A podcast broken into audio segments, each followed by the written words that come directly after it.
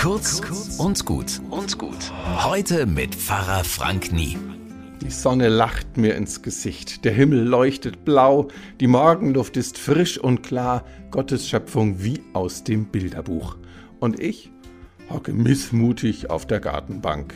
Selbst der Kaffee bringt mich nicht nach vorn. Ich hab eine Pestlaune, keine Ahnung wieso. Die Vöglein zwitschern, mein Hund wedelt fröhlich mit dem Schwanz. Haut bloß alle ab. Ja, das gibt's. Alles Paletti, alles gut, aber die Laune ist im Keller. Als säße ich unter einer sehr lokalen Regenfront. Ach Quatsch, ich bin die Regenfront.